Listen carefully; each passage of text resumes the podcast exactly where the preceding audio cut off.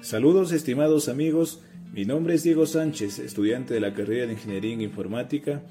A través del presente podcast les hablaré sobre un tema literario relacionado al libro Memorias del Subsuelo. Los libros son capaces de transportarnos en el espacio y tiempo, influenciar ideas, provocar todo tipo de sentimientos e incentivar nuestra imaginación.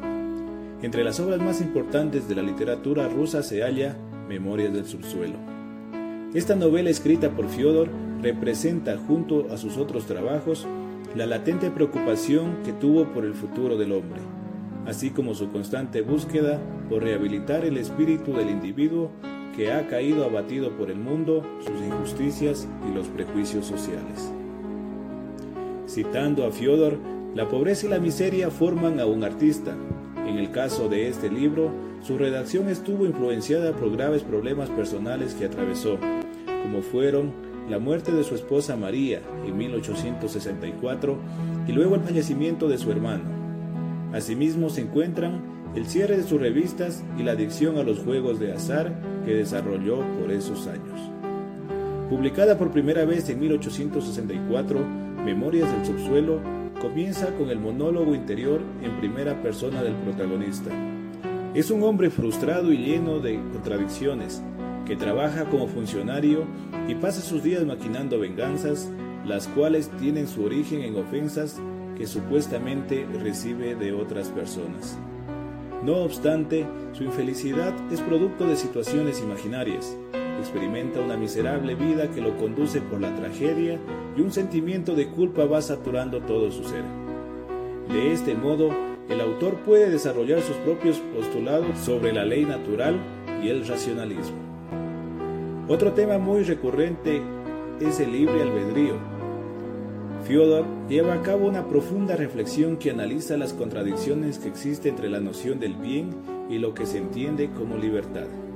Según él, su personaje no puede ser juzgado mediante la explicación tradicional que se tiene sobre la maldad, ya que mantiene un conocimiento de los principios morales que son considerados como correctos y no se deja dominar por sus pasiones.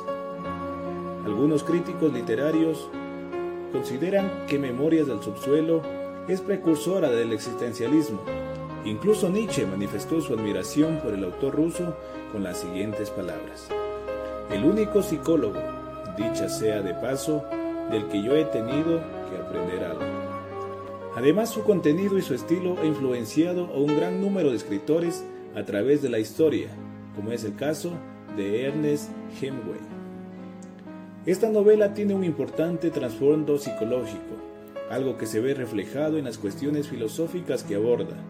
Todo esto sirve para comprender mejor el trabajo realizado por Fyodor en sus posteriores obras, como son Crímenes y Castigo, El jugador y los endemoniados. En la actualidad, las afirmaciones que expone sobre las necesidades del hombre y su insatisfacción mediante avances tecnológicos resultan precisas incluso alarmantes si tomamos en consideración la fecha de su publicación, haciendo su lectura altamente recomendable para personas de todas las edades. Por ende, a criterio personal recomiendo leer esta obra para incursionar en un mundo que te llevará a lo más profundo de tu ser y encontrarte a ti mismo.